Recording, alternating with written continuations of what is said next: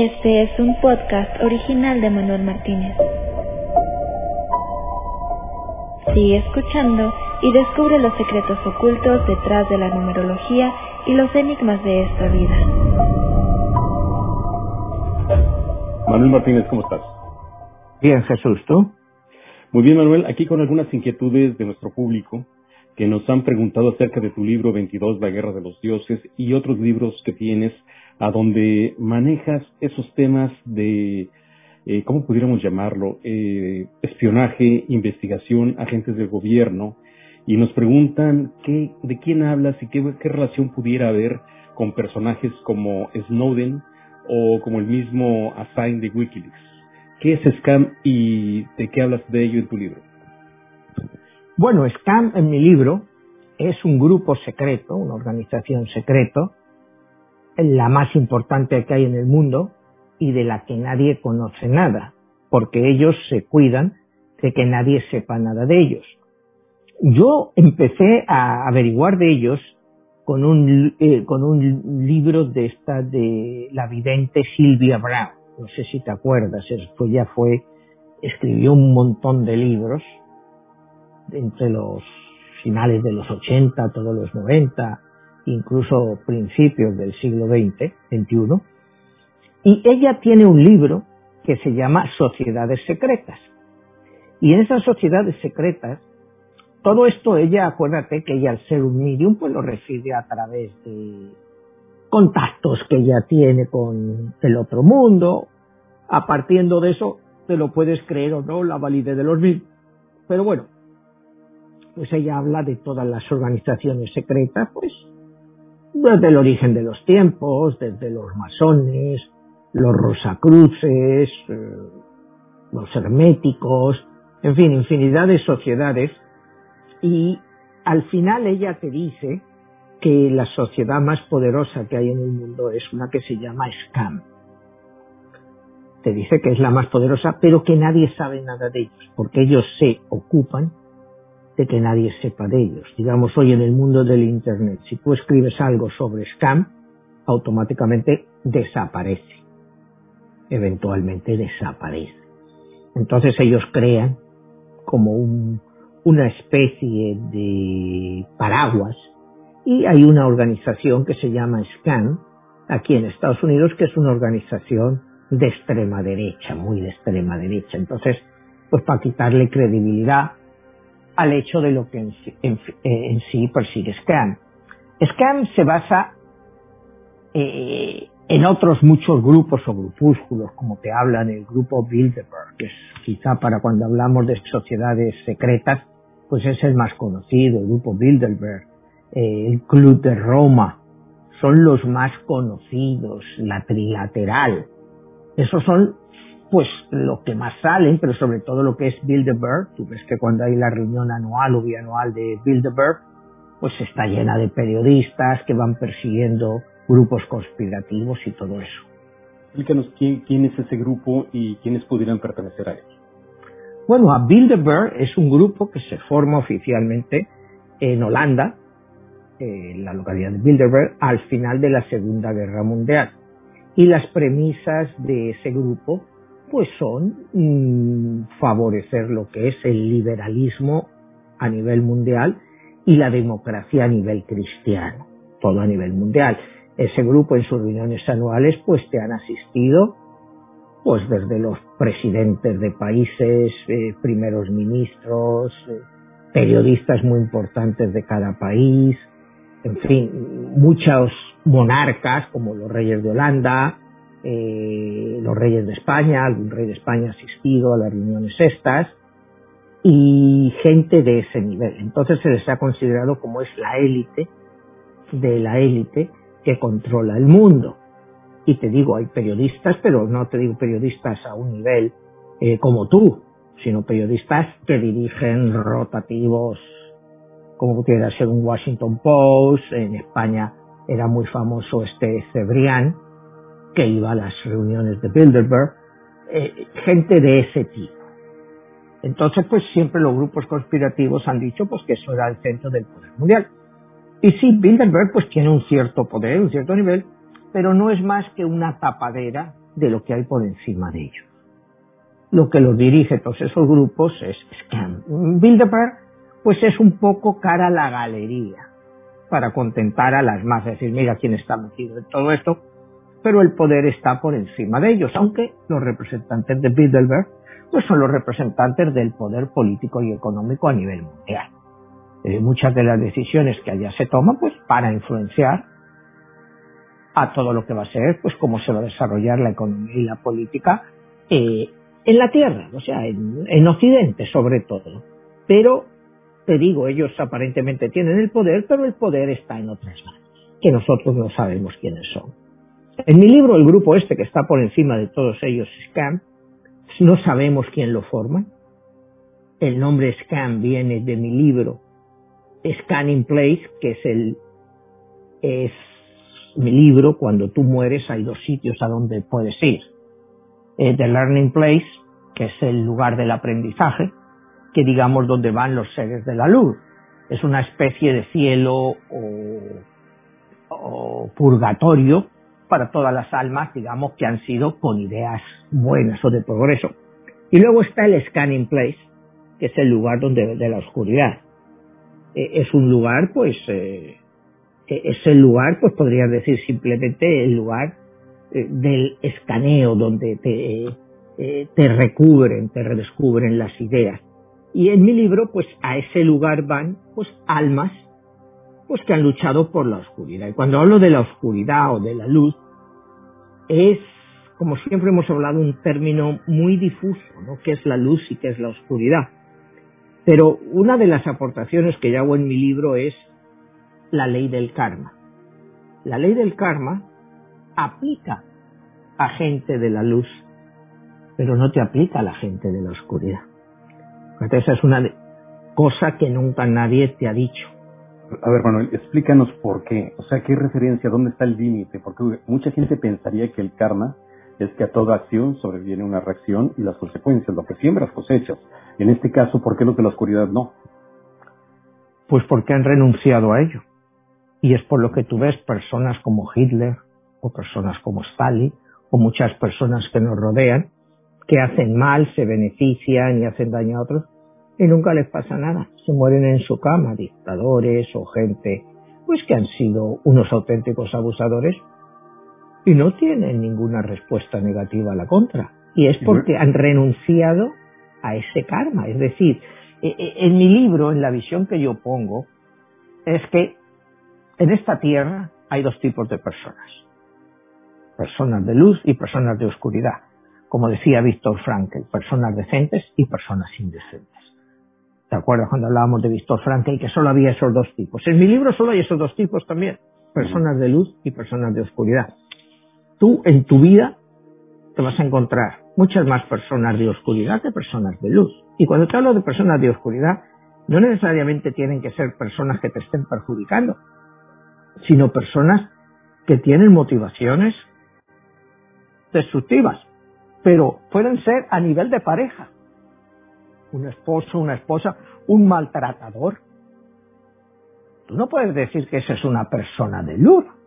¿Y cuántos maltratadores hay? Entonces, ¿cuál es el karma? Esa persona ha renunciado a su karma al reencarnarse. Entonces, pues tú ves que toda esta gente, muchos de ellos, pues salen de rositas de todas estas barbaridades que hacen.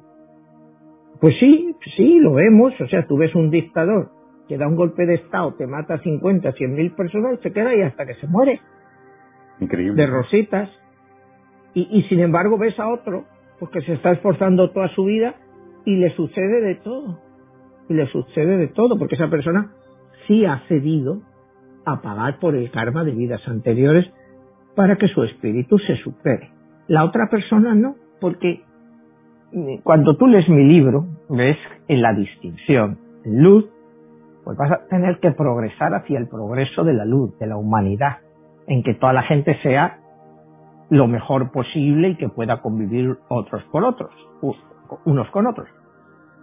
En mi libro, La oscuridad, pues solo quiere la ley del más fuerte. La ley del más fuerte, da igual lo que tú hagas para conseguirlo. El fin justifica los medios. Eh, la oscuridad te justifica, como decíamos antes, a un Hitler o te puede justificar a un Stalin. Pero lo justifica perfectamente. ¿Por qué no? Pues él va ahí, pues hace lo que quiere, le ha salido así, sí, y esa persona eventualmente volverá y será más fuerte, pero todavía con más maldad, porque ha ido acumulando más maldad. Sin embargo, tú ves una persona de luz, y bueno, pues una persona de luz lo que le hace una vida de sufrimiento, en muchos casos, es que vuelva todavía eh, con mejor actitud y con más ganas de ayudar a la gente. Entonces ahí es el punto que yo hago, que creo que es único, que nunca se había tocado, es que hay personas con karma y personas que no tienen karma.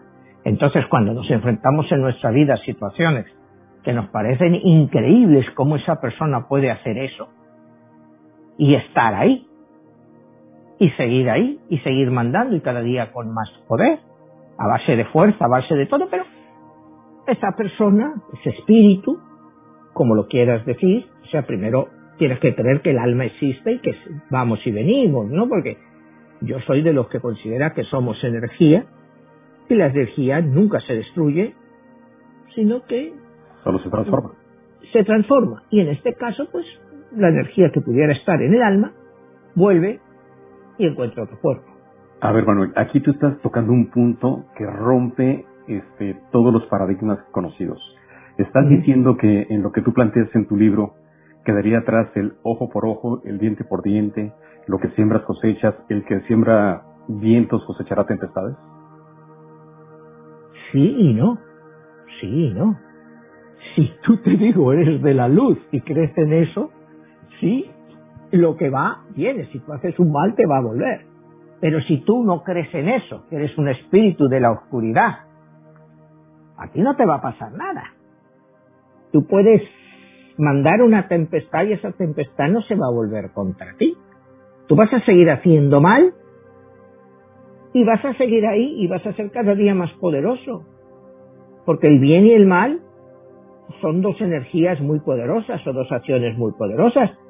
Pero el mal es mucho más poderoso que el bien, porque el bien, digamos, trata de razonar, de hacer entender a la gente.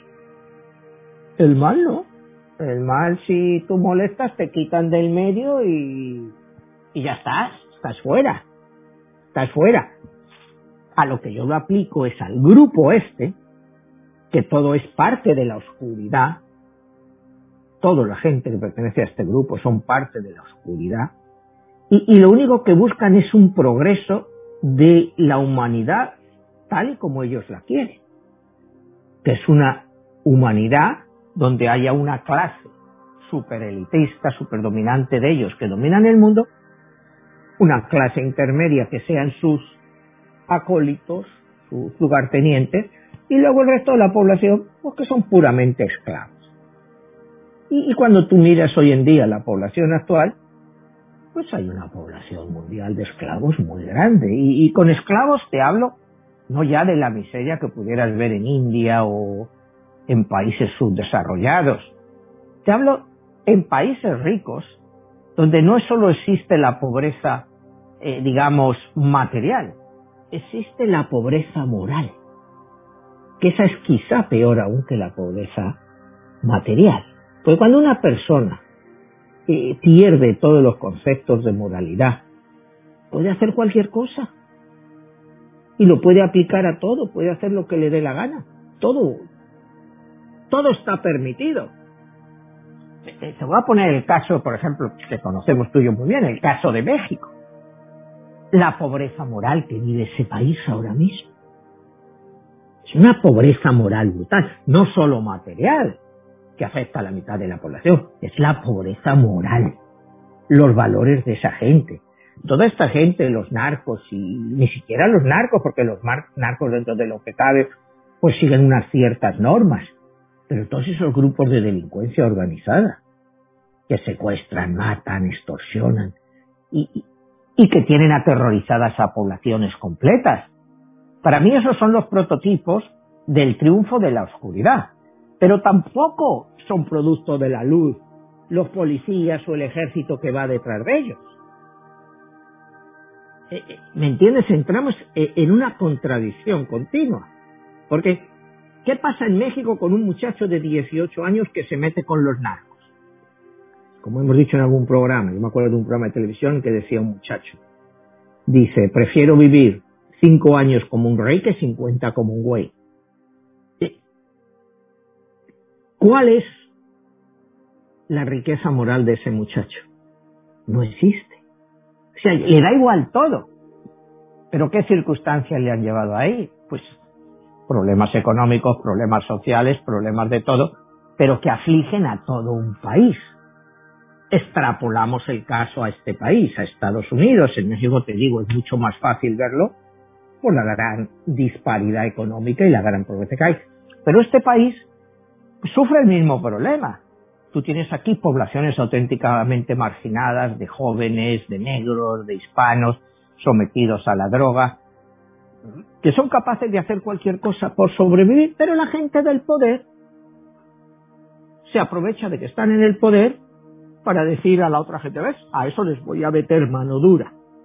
Cuando esas gentes, pues no son un producto más que de ellos, del propio poder de ellos, que no ha hecho nada para impedir que la situación llegue a ese lugar. Entonces, eso es lo que se plantea mi libro. ¿Quién es gente de luz y quién es gente de oscuridad? Víctor Franke, quién es gente decente y quién es gente indecente. Solo hay esas dos razas. Pues mi libro es un poco lo mismo en ese aspecto. ¿Quién es de luz y quién es de oscuridad? ¿Tú qué persigues? El beneficio propio, que no está mal, oye, que tú perseguir tu propio beneficio mientras no le causes daño a otras personas, eh, tampoco es tan dramático tampoco es necesariamente tan dramático. El problema es cuando tú utilizas tu beneficio y tu poder para perjudicar a otra gente.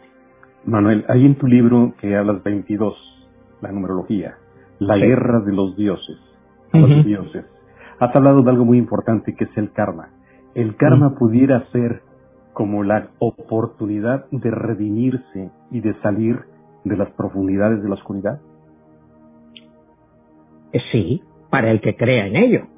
Es que eh, eh, aquí siempre Jesús hablamos de lo mismo, para el que crea en ello sí. Tú me vas a decir que un narco mexicano cree en el karma. O sea, pues, es que además es una... Y, y, te pongo un ejemplo, aquí un muchacho delincuente, o sea, no, o sea, karma es una palabra como muy elaborada y más en la sociedad que vivimos, una sociedad cristiana, donde se cree en el cielo y en el infierno. O sea, si no hay una segunda vida, ¿de qué te sirve el karma? O sea, no tendría sentido. Eh, podrías decir, bueno, durante tu propia vida lo que así haces bien a una persona, eso se te devuelve eventualmente de una forma u otra. Pero todos sabemos que eso es muy raro. O sea, que eso es muy raro, ¿no? O sea, esas cosas y muy difícil además de que la gente las crea. Cuando tú vives en una zona de miseria, porque aquí a veces nos centramos, pues yo vivo aquí en Estados Unidos, eh, viajo a México, Europa, eh, entonces son sociedades un poco más civilizadas, pero aún así se comportan como seres de luz o seres de oscuridad. Y la gran mayoría de la gente que nos dirige a nivel mundial. Son gente totalmente de oscuridad. Tú podrías decir en este país, el presidente Donald Trump, ¿no? todo el mundo lo clasificaría como un ser de oscuridad. Te vas antes, el presidente Obama, un ser de luz. Pues no, no, tampoco. Tampoco. Muchas decisiones de Obama, muchas cosas de Obama, no son decisiones de luz, a pesar de que sean gente muy creyente o te vas a un presidente como Bill Clinton, demócrata, ultra eh, alabado. ¿Es un presidente de luz o de oscuridad? Pues para mi gusto, un presidente de oscuridad. Él es el que te aplica el famoso three strike and you are out, eh, que se traduce creo como te ponchan tres veces y estás fuera, donde ha metido a millones de gentes en la cárcel. Eso no lo hace un ser de luz. Tratas de reformarlos, no los metes 20 años en la cárcel por tener 5 gramos de marihuana por tercera vez. O sea, es como lo mires. Muchas veces es tu propia imagen. O sea, la imagen que tú das como ese político, o como ese dirigente, o como el jefe de tu empresa, o el jefe de una compañía de cinco personas que él es el dueño y tiene cuatro empleados. ¿Cómo se comporta esa persona? ¿Cómo son sus acciones? ¿Se comporta como una persona de luz o como una persona de oscuridad? ¿Busca el castigo o no? O sea, tú tienes aquí que podemos decir que este país, si tú miras toda la historia o como la gente habla, que este es un país de luz y de gente que mira las condenas de prisión que hay aquí por cosas mínimas, los millones de personas, de jóvenes eh, que están metidos en la cárcel, como te digo, yo en mi libro, en el primero en once, pongo un caso real que pasó aquí en Miami, de una persona, muchacho de 40 años, que robó papel higiénico, papel de baño, en una obra de construcción. Y le metieron 40 años en la cárcel porque era su tercer delito. En mi libro pongo que es papel de baño, porque lo hice para hacerlo más todavía intrínseco. El caso real fue que ese muchacho robó pizza. Porque tenía hambre. Pero como era un robo y era el tercer delito, 40 años de cárcel. Y somos seres de luz. Entonces, pues en mi libro se cuestiona a través de pues, las historias, la filosofía que hemos hablado muchas veces, mezclo a los grandes filósofos, por supuesto, hago sus ideas mías, o sea, nadie me puede impedir que yo cite a Nietzsche que a, Schopenhauer, y, y los traigo a la actualidad. Entonces, ahí es donde te difiero, quién es un ser de luz y quién es un ser de oscuridad. Entonces tú tendrías que mirarte a ti mismo y analizarte. Yo soy un ser de luz o soy un ser de oscuridad? ¿Cuáles son mis ambiciones? Ser millonario, por ejemplo. Bueno, tú puedes ser un ser de luz queriendo ser millonario. ¿Cómo llego a ser millonario? ¿Me llevo por delante a todo el que se me ponga? Allá ya dejas de ser un ser de luz. Ya empiezas a utilizar los argumentos de la oscuridad de que cualquier precio que pagues por conseguir lo que quieras es bueno. Entonces está siempre el condicionamiento que aquí pues nos lo han puesto a través de las religiones, esto sí, esto, no, pero al final solo existe una realidad, que hay dos tipos de gente, decente o indecente. Y nosotros tenemos que pensar si somos o decentes o indecentes. Me viene la siguiente pregunta en referencia de los seres que están en la oscuridad. Hay seres que han sido nacidos y creados para estar al servicio más turbio, que pueda haber en, en esta dimensión, que sería la oscuridad, que sean programados para eso. Demonios. Bueno, demonios es una forma de llamarlos, ¿no? O sea, todos somos de una forma u otra demonios. no sé si me entiendes, no somos ángeles, eso está claro. ¿Me entiendes? Entonces, eh, ya tendríamos que ir incluso hasta el propio Génesis, Jesús. Es que, como te digo, muchas veces no queremos ver cuando la famosa eh, de los ángeles caídos cuando son expulsados del cielo. ¿Qué hacen esos ángeles? Pues lo primero que ven son a las mujeres humanas que les gustan y procrean con ellas y crean la raza de los titanes. Eso no lo estoy diciendo yo, te lo dice el Génesis.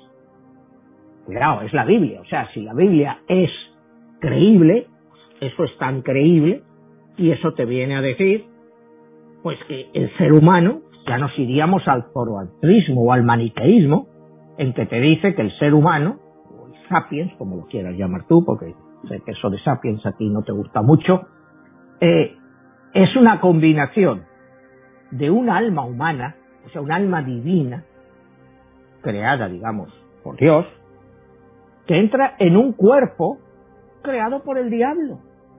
Entonces el alma le resulta muy difícil convivir dentro de ese cuerpo porque son dos entes totalmente diferentes. O sea, el alma cuando llega encuentra un cuerpo totalmente extraño, un cuerpo que tiene deseos, que tiene vicios, un cerebro que quiere ambición, que quiere esto, que quiere el otro. Entonces el alma, técnicamente pura, choca. O sea, esos son los principios del zoroastrismo y del maniqueísmo. Que el maniqueísmo sobre todo fue muy perseguido por el cristianismo porque lo consideraban herético pero eh, son ideas que yo traigo en mi libro a la luz, pero que no son mías.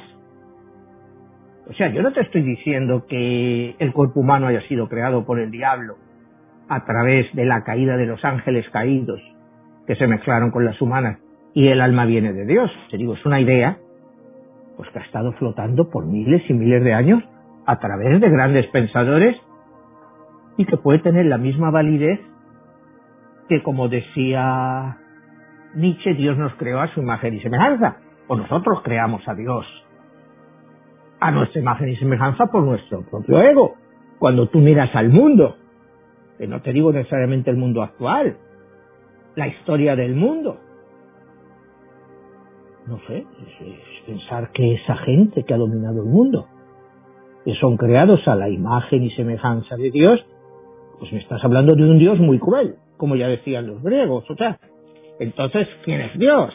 Dios tiene más visibilidades de ser el diablo el que creó el mundo a que fuera un, un ser generoso, porque de la forma que nos han hecho, pues ha sido la lucha por la supervivencia desde el día uno desde el día uno. Ya técnicamente cuando Dios expulsa a Adán y Eva del paraíso a que se busquen la vida, les está condenando al sufrimiento. Y todo porque dice que, que no obedeció una orden de Dios, no comer del árbol del fruto prohibido. Pero que todo eso es muy mitológico, ¿no? Y que tiene pues explicaciones. Pero estás diciendo pues que ya Dios te condena al sufrimiento. Entonces todo lo que nos pasa pues, es justificado porque nuestros primeros padres incumplieron el mandato de Dios. Entonces ya iríamos a José Saramago, cuando te acuerdas hablábamos del Evangelio según Jesucristo, hablar de la culpa de los padres. Entonces nosotros, esta, el mundo, está pagando la culpa de nuestros padres. Cuando hoy en día, pues la sociedad civilizada dice que tú no puedes eh, culpar a los hijos por lo que hagan los padres. Y todos sabemos que eso no es cierto. Porque si tu padre tiene una marca, automáticamente tú quedas marcado, sobre todo en ciertas sociedades. Entonces lo que te vengo a decir, que todas estas contradicciones, pues son las que yo analizo en mi libro, pues a través de una novela, a través de los personajes, que hay personajes como sabes de luz, hay personajes de oscuridad, y al final pues tratan de encontrar eh, una forma de convivencia. Y Manuel, ¿y en qué momento en tu libro escoges ese título de 22? ¿Y en qué momento inicia la guerra?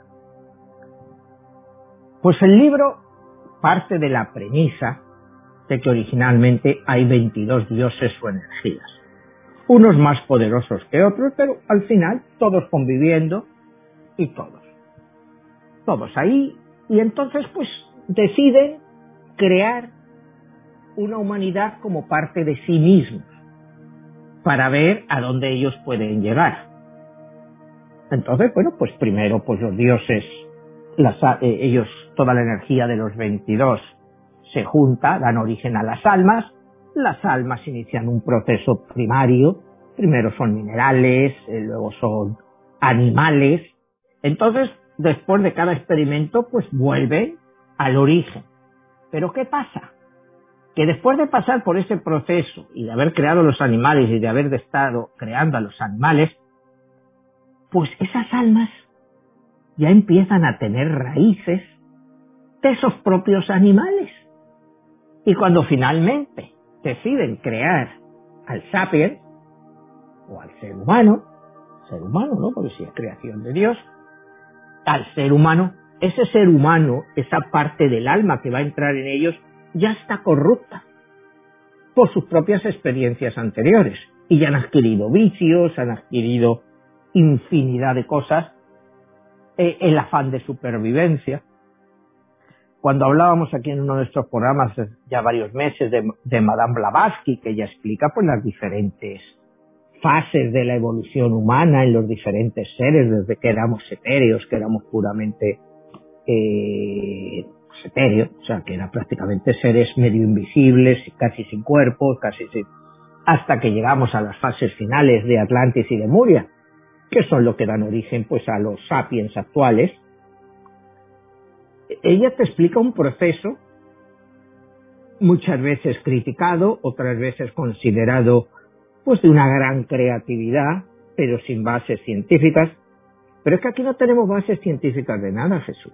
O sea, ni de la creación, ni de mi historia, de que fueran 22 dioses. O sea, eh, la misma historia de mis 22 dioses tiene tanta validez científica como la creación de un dios único. Desde el punto de vista científico, las dos están al mismo nivel. Una no es superior a la otra. Porque ninguno sabemos nada de eso. Lo único que sabemos es que hubo una evolución. Eso sí lo hemos podido saber. Si esa evolución fue realmente evolución del mono o hubo un proceso de creación intermedia en ese aspecto que se llama el eslabón perdido que nadie ha podido encontrar, como por ejemplo del Homo erectus se pasa al Homo sapiens y, y luego pues ahí se van viniendo los neandertales, los cromañones y cómo llegan los sapiens a ser como son. No existe ese mono intermedio. Nunca se ha podido encontrar. Entonces ahí es eh, parte de lo que pueden apoyar los creacionistas, que ahí viene la intervención divina. Pero ahí también te viene la otra, que son los creadores de las teorías de que eh, somos parte de una raza extraterrestre que nos creó. Y, y puede tener tanta validez, que precisamente el eslabón perdido es esa hibridación que ellos hacen y hacen que seamos hoy en día tal y como somos y avancemos. ¿Qué teoría es verdad? No lo sé. Ni tú lo sabes, ni mucha gente que nos esté viendo lo sabe. Una cosa es lo que creamos y otra cosa, pues es la realidad de lo que, que pudiera ser. No sé si, si me entiendes, o sea, la mayoría de nuestros televidentes pues son cristianos. Entonces pues tienen su visión de la vida, de Dios manda a su Hijo, Cristo, Cristo eh, muere en la cruz por nosotros, resucita al tercer día y con eso se nos han perdonado todos los pecados.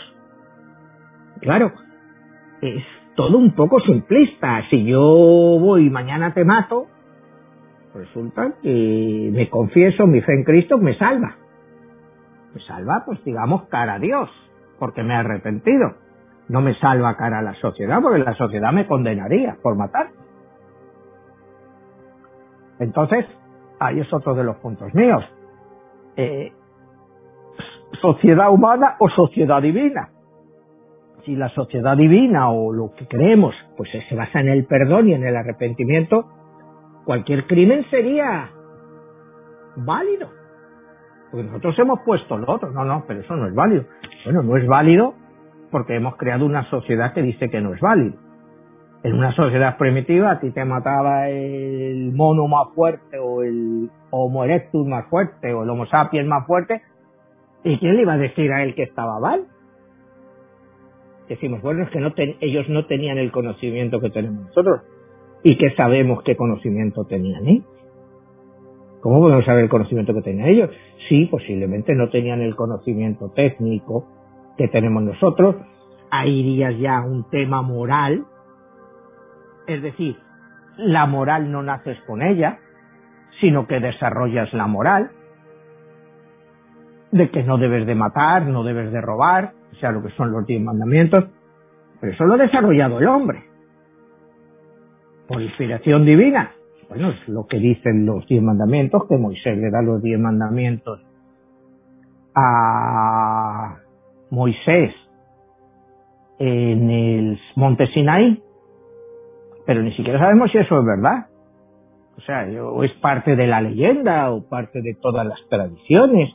Me vas a decir que antes de Moisés, que Moisés es el año pues 1250 antes de Cristo, más o menos, no existían ya esos códigos.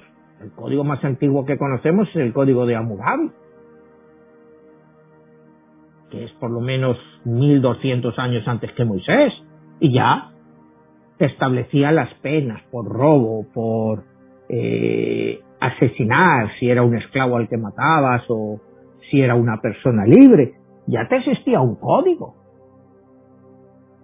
A lo que te voy a decir es que cuando tú me preguntas 22 dioses o un dios, pues no sé, pero es tan válido uno como 22. Ya, ¿qué más da? Al final, si yo lo que hablo es que los 22 dioses se convierten en uno y nos dan origen a lo que somos, pero que al pasarnos por la fase animal, por fase general, pues nos vamos convirtiendo un poco en cada vez que vamos y venimos, hemos adquirido connotaciones tanto positivas como negativas. Pero en mi libro, al final, la lucha esta que tienen los dioses es ver si este ser que han creado es más dado hacia la bondad o hacia el mal. Y es por lo que van visitando a todos estos personajes de los cuales hemos ido hablando, que unos acercan a la gente hacia la bondad, pero otros le llevan hacia la maldad. Por eso hemos tenido aquí cartas eh, de la oscuridad extremas, como podrían ser eh, Hitler, Stalin, eh, Mao Zedong, y cartas de la luz como Cristo, Buda. ¿En qué ha avanzado más la humanidad hasta la fecha? Pues yo creo que eso cada una de las personas que están viendo, pues tienen que hacerse esa pregunta. ¿Vamos más hacia el bien de la humanidad o hacia la destrucción de la humanidad? Yo creo que desgraciadamente, a pesar de como hemos hablado otras veces, vivimos en la época más pacífica de toda la historia de la humanidad, con menos guerras, menos muertes en relación, te habla una población de casi 8 mil millones de personas, que ha existido nunca. Nunca hemos vivido una época de tan grande de tranquilidad. Mira lo que fue el siglo XX en Europa. Desde el principio, o sea, si fue un siglo, pues, eh, aunque estaban muchísimo más avanzados que diez siglos antes, un siglo muchísimo más sangriento, con auténticas masacres, con holocaustos, ¿Es esa la evolución de la humanidad? ¿Quién te dice que mañana no tengamos otro Hitler en cualquier país y quiere acabar con la mitad de la? ¿Es que hemos superado esa fase? Cuando ya ves gente pues negacionistas para todo, gente que quiere negar que el holocausto existió, o sea, que niegan cosas, o sea, cosas que tú no puedes negar que han existido. Eh, lo que pasa es que esa gente en el fondo, negándola, las aprueba. Es una forma de verla. ¿Cómo puedes tener algo donde los sobrevivientes, supervivientes, te contaron lo que había pasado, donde tienes imágenes? ¿Cómo puedes negar algo así? Y hay gente, pues, que lo niega. Entonces, cuando vivimos en sociedades así, pues estamos condenados a repetirlo. Y esa es la base de mi libro, ¿no? De que eh, un periodo de tiempo, 30, 40, 50 años, pues no es nada en el entorno de la humanidad. ¿Qué representa esa franja? No es nada, no es nada. Entonces, pues mi libro, como hablábamos al principio de este gran grupo secreto, pues es el que controla eso, el que lo va llevando, nos da una imagen de modernidad, de tranquilidad, pero en el fondo solo buscan sus objetivos. Manuel, has hablado durante todo este momento en relación de los antecedentes que pudieran haber detrás de los intereses o estas entidades o personajes que mueven los hilos del mundo. La pregunta es, ¿la creación del Estado o el Estado de Derecho es una simulación de la democracia o es una maquinaria para llevar a cabo los controles de las energías y de todos los recursos del mundo? Mira, los derechos humanos, pues, lógicamente, eh, es un avance importante en la evolución de la especie humana. Pues es. Que a veces no sean más que una tapadera. Porque tú lo ves, o sea, te vuelvo a hablar, el caso de México, incluso aquí de Estados Unidos. Si tú tienes dinero, tú vas a poder protegerte mucho más contra una injusticia que si no lo tienes. Si aquí en este país a ti te pasa algo, puedes ser inocente. Como no tengas dinero para probarlo, te van a obligar a que confieses para no meterte 30 años en la cárcel y que confieses 10. Y, como no tienes cómo defenderte, pues la gente la intimida. Esos son derechos humanos. O sea, y vivimos con constituciones, con derechos humanos, pero sabemos que eso es así. Sabemos que, que desgraciadamente eso es así. Entonces, los derechos humanos, lógicamente, son un avance. ¿Cómo se aplican esos derechos humanos? Pues hay clases. Si tú eres, como te digo, una persona de medios que puedes defenderte, eh, sí puedes defenderte, hacer valer tus derechos humanos. Pero incluso cuando hagas esa defensa de tus propios derechos humanos, muchos casos lo vas a hacer a costa de otro. Digamos que, te pongo el ejemplo tan simple eso de que la policía que te acusa de algo y tal caso tú logras defenderte, salir adelante, pues la policía va, va a buscar a otro. Que a lo mejor también es inocente como tú, pero alguien va a pagar. Alguien tienen que pagar. Entonces ahí es donde viene también tu responsabilidad. Como hemos hablado con Krishnamurti o como hemos hablado con, con otros autores, está tu responsabilidad por salvarte tú, vas a hacer que condenen a otro.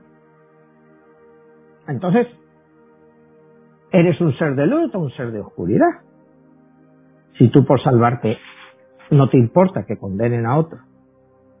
Cuando hablábamos del caso de los padres que hacen cualquier cosa por sus hijos. Si un padre puede salvar a su hijo de un problema, le va a dar igual al final si su hijo sale adelante que condenen a otro porque ellos, su parte afectiva, como somos, como sapiens, como lo queramos llamar, como humanos, estamos apegados a nuestro círculo social, a nuestra familia. Entonces, una acción nuestra, ahí te viene el karma, es una reacción. Pero una reacción en este caso que va a afectar a otra persona, que a lo mejor no tiene nada que ver. ¿Cuántas veces a lo largo de la historia hemos visto, hemos leído el libro, pues gente, pues que pagaba a otra gente para que se declarara culpable por ellos? o fuera a la cárcel por ellos. ¿Cuántas películas de mafiosos vemos en la tele? Ah, pues tú te vas a declarar culpable de este crimen. O sea, eso no son mentiras. Y no son situaciones que, digamos, pasan solo en las películas. Eso sabemos que pasan en la realidad. Entonces, pues esa es la sociedad en la que vivimos, pero que te vuelvo a decir, es una sociedad mucho más civilizada porque hace 100 años donde el estándar de vida, incluso para la gente pobre, es mucho más alto que era hace 100 años. O sea, hemos progresado. No podemos negar que hemos progresado. Pero eso nos hace ser seres de luz o seres de oscuridad. Es que eh, eh, aquí hablábamos de, por ejemplo, cuando hemos hablado, eh, que te dije Schopenhauer, para mí el mejor filósofo que hay, y yo en mi libro lo pongo como una carta de la oscuridad, por su negativismo, por su entendimiento. si tú haces caso a Schopenhauer, el mundo no existiría. Porque dice, ¿para qué vas a traer hijos al mundo para sufrir? Dije, dejar de tener hijos, que se acabe esto. Si esto no es un sufrimiento, la única forma de acabar con todo esto es dejaros de historias. No tengáis hijos. No dejáis que esto se prolongue. ¿Qué sentido tiene que esto se prolongue? si realmente queréis son espirituales, de iros con Dios y tal, dejad que esto se acabe. No dejéis que la gente siga sufriendo. Si solo traéis miserables al mundo.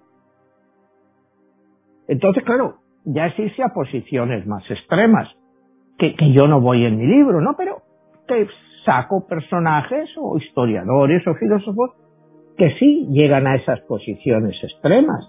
Entonces, ¿cómo son considerados? Imagínate que tú le dices aquí a la Iglesia Católica, no, no, no, para que este rollo se acaba, no más cielo, más infierno, aquí ya no hay más hijos. Imagínate.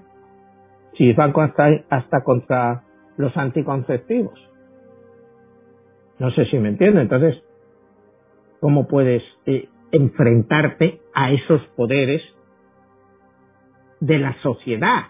Y eso es de los que, de lo que se aprovecha en mi libro Scan se aprovecha de todo eso, de, de, la fe de la gente. Como te he dicho yo muchas veces, eh, nunca puedes eh, criticar a gente de fe, porque la fe es algo muy importante. El problema es qué tipo de fe tienes y en qué tienes tú. Tú no puedes criticar a una persona eh, que está, que se le ha muerto un hijo, cualquier cosa, y, y, que le pide a Dios ayuda y que le dice que le reciba en el paraíso, pero tampoco puedes criticar a la otra persona que rechaza todo lo relacionado con Dios, porque como un Dios se va a llevar a su hijo pequeño. Entonces existen siempre esos dos tipos de personas. ¿Me vas a decir que una persona es necesariamente más de luz que la otra? El que cree en Dios, que cree que Dios se va a llevar a su lado, que el que dice que no, que estamos aquí de paso y que su hijo se ha ido y que le ha dejado un vacío. O sea, ¿quién lleva razón? Pues los dos y ninguno. O sea, siempre lo que yo trato de ser es objetivo en mi libro. Hay que ver siempre todos los puntos de vista. No puedes decir, es que esta persona es mala. Bueno, ¿por qué esta persona es mala? ¿Porque cree diferente que tú? No necesariamente mala.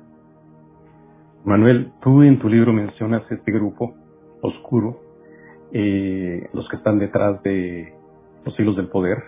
Pues pareciera que este grupo está infiltrado.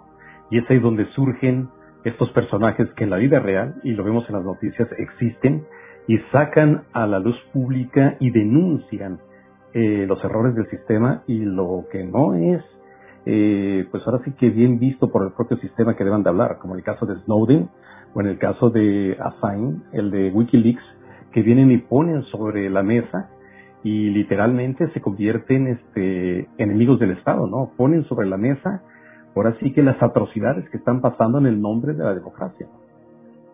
Sí, eh, si quieres, como íbamos a comentar los dos casos estos de Julian Assange. Bueno, Julian Assange, como sabes, nace en Australia, es un periodista australiano que ha vivido en bastantes partes del mundo. Él es un de los fundadores de Wikileaks y él empezó a sacar información pues que era muy peligrosa y muy dañina pues para los intereses sobre todo occidentales, ¿no? Por eso siempre se le acusó de que estaba detrás Rusia, que estaban detrás otros países, por sus manifestaciones y sus publicaciones.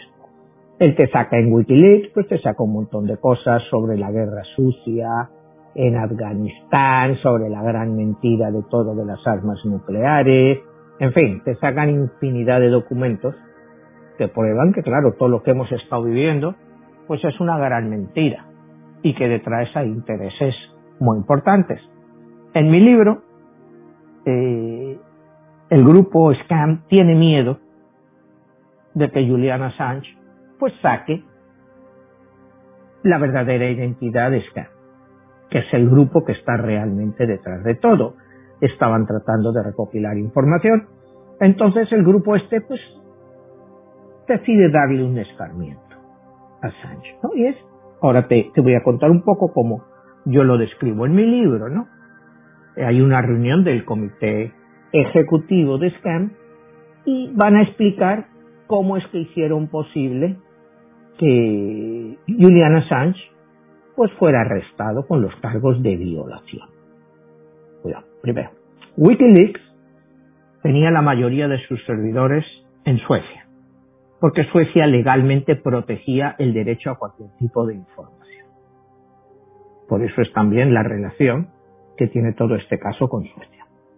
Entonces, Assam llega el 11 de agosto de, del año 2010 a Estocolmo y se instala en el apartamento de una seguidora de, Wikileaks que le deja su apartamento. Esta muchacha se llama Ana. Ana. Ella pues le dice que el apartamento, él va a estar solo, que puede trabajar y todo. Y bien, una especie de Airbnb, ¿no? O sea, es estar ahí en el apartamento, pero de una colita suya, de una seguidora. Esta muchacha vuelve dos días después al apartamento, ¿no? Dice, que donde se iba a ir, pues que no estaba, pero que ella se queda ahí con él. Eh, lógicamente, pues, Juliana Sánchez nunca lo ha denegado que es un mujeriego. Pues tiene relaciones con él. Están ahí cinco días, pues tiene relaciones, pero totalmente consentidas. O sea, totalmente consentidas porque el apartamento era de ella y ella se lo había dejado. Cinco días después, eh, Assange se va a unos cientos de kilómetros de Estocolmo a casa o a otro apartamento de otra seguidora de Wikileaks que se llamaba Sofía. Esta era, estaba infatuada con él. O sea, de estas personas pues que lo perseguían por internet, que estaba totalmente ahí. Él un poco así, pues porque él iba a ver a otra amiga, no iba a ver a esta Sofía, iba a ver a otra amiga allí, porque como te digo, él tenía muchas seguidoras y lógicamente, pues él es, en cierto modo, es un gurú, ¿no? O sea, de todo esto y es un tipo, pues de buen ver, o sea, vas a decir, el tipo se ve bien, es atractivo. Entonces, pues tenía muchas admiradoras y, y bueno, pues les gustaba pues estar con él, lógicamente, ¿no? Entonces, pues esta Sofía, pues acaba también teniendo relaciones con él. Entonces eh, se cansa de ella y la dice, y se va. Entonces, esta Sofía Yam, a través de este grupo, y todo esto que estoy contando es cierto, ¿eh? Cuidado, son estos estudios, yo los estoy un poco novelando, pero todo esto que llega el 10 de agosto, pues está, el 11 de agosto se instala eh, donde han luego se va a casa de Sofía, todo eso está aprobado. Eh, cuando él se va y las deja, pues se presentan a la policía a pedir una prueba de ADN de él y una prueba de, ¿cómo se llama de esta? Para que no, no, no tengas o cero positivo, que no tengas enfermedades venéreas, porque pues ha tenido relaciones con las dos. Entonces, ellos quieren que la policía pues le haga una prueba de estos porque resulta, resulta que cuando estuvieron haciendo el amor con las dos, parece que el condón se rompió. Todo esto que te estoy contando te puede parecer, pero todo esto está en todas las actas estas. O sea, quizá la gente no está enterado de todo el caso, pero estaba en las actas. Ellas le acusan de haber roto el condón a propósito. O sea, primero ya estamos hablando de cosas un poco sin sentido, pero es donde empieza toda la base esta. Assange automáticamente pasa de ellas, las manda al carajo, dice vais a venir aquí con esto, y es cuando entra en acción mi grupo, Scan. Y consiguen, pues que la policía sueca consiga que esta muchacha, la segunda, Sofía, presente una declaración a la policía por violación. Más adelante se descubre que Sofía que el historial de la damita esta, tenía la reputación en la escuela de meterse con todos los muchachos que, con todas las amigas que ella tenía. Si tenían un novio, ella iba a quitarles el novio. Pero para más Henry, es que esta muchacha Sofía es una lesbiana declarada. Y así consta en los primeros interrogatorios de la policía. Es una lesbiana declarada o sea, tócate aquí la cantidad de contradicciones que hay en el caso, que yo creo que mucha gente realmente no las ha oído. Y entonces a él es cuando consiguen, le filtran toda esta situación a un periódico de estos de suecos que son extremistas y que les gustan de grandes escándalos y filtran el caso de que Hassan había tenido relaciones con las dos sin consentirlo ellas, y que encima quizá las hubiera podido dejar hasta embarazadas porque no se había protegido. Él ya no está en Suecia, ya se ha ido, pero la policía sueca o la fiscalía sueca lanza una orden de captura internacional contra Sánchez. ¿Te acuerdas tú de todo esto? Y a él le pilla en Londres, a él le arrestan en Londres, él niega todas las acusaciones, a él le ingresan en la cárcel como 10, 15 días después. A él le dejan en libertad provisional ahí en Londres y él ve que el caso que van contra él, que le están montando un caso del cual él no se va a poder defender, porque él tuvo relaciones. Pero tú te imaginas a un tipo como él, eh, un playboy, un guaperas, eh, que se peleaban las mujeres con él, va a violar no a una, sino a las dos, que van a tener sexo sin consentir con él. Y ellas van a seguir ahí con él, aún teniendo sexo, porque, oye, yo puedo entender que lo hace una vez, la tipa inmediatamente No te digo que necesariamente le, le denuncia a la policía, pero se va. O le dice a él que se vaya, que llama a la policía. Nada de esto pasó. Te digo, con la primera estuvo cinco días, con la otra se va otros cuatro o cinco días, y esta Ana hasta decía, la lesbiana, que estaba encabronada con él porque él ponía más atención a la computadora que a ella. O sea, e, e, es toda una serie de resentimientos que se juntan que yo utilizo en la novela cuando explico la situación para traerte los hechos reales que pasaron y estos hechos, te lo digo yo, no me los estoy inventando. Quizá la mayoría de la gente que nos escucha no lo oye, cree que a él hubo una violación y ya ni siquiera se acuerdan de eso porque ya muy poca gente se acuerda de Sánchez porque a Assange ya acabaron la vida. Bueno, te digo, le meten en la cárcel ahí en Londres, está 10 días, sale en libertad provisional, y cuando está en libertad provisional, pues él se va y pide asilo político en la Embajada de Ecuador. Pues te acordáis del caso y todo eso, que está ahí varios años en la Embajada de Ecuador, cuando está el Correa y toda esta gente. Más adelante, acuérdate que ya Nunca se sabe lo que pasa en el interior de la embajada, porque el, el gobierno de Ecuador, por las presiones o por lo que fuera, decide que él ya no se puede quedar ahí. Él se niega a irse. Ecuador, la embajada de Ecuador, abre sus puertas a la policía británica para que le arreste. Esto fue en 2019. A él se le condenan a 50 meses de cárcel en una prisión de máxima seguridad pendiente de la extradición a Estados Unidos, que es el caso en el que estamos ahora. Aquí en Estados Unidos, como has visto hace poco, le han cargado también ya de romper la ley de espionaje de 1917, como a, como a Snowden. La ley de esta contra el espionaje, pues prácticamente no te garantiza una defensión legal. Eso se va a hacer a puerta cerrada prácticamente sin defensión legal, y con suerte le condenan a 50 o 60 años de cárcel de por vida si no lo ejecuta. Porque la ley esta te puede ejecutar. Te pueden ejecutar. Cuando él está en prisión, o sea, cuando él está ahí escondido, pues, o asiliado en la embajada de Ecuador, acuérdate que él pide clemencia a, pues, a las autoridades diciendo yo no he hecho nada, ya nadie le escucha, cada vez se va difuminando más, y Wikileaks, pues ya después de eso, pues se va acabando, ¿no? Wikileaks, acuérdate todo lo que saca esto de guerra sucia, pero claro, también tú tienes que ver la parte del gobierno. La guerra sucia, un gobierno no está para que tú la vayas aireando por ahí. Tampoco lo puede permitir. Y es que también hay que mirar el punto de vista del gobierno. Si permite que este señor le saque todos los trapos sucios, está abriendo la puerta a que otros se lo saquen. Entonces, eh, tienen que actuar. Y este grupo, en mi novela, es el que se encarga más o menos de ponerlo todo al día, de ayudarles a que todo esto se haga y que todo se haga técnicamente legalmente.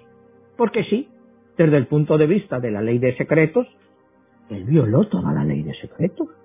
Él robó información para publicarla. Entonces, es ilegal. Vamos a ser serios. O sea, él, con esa publicación, estaba haciendo mucho daño a la seguridad de Estados Unidos.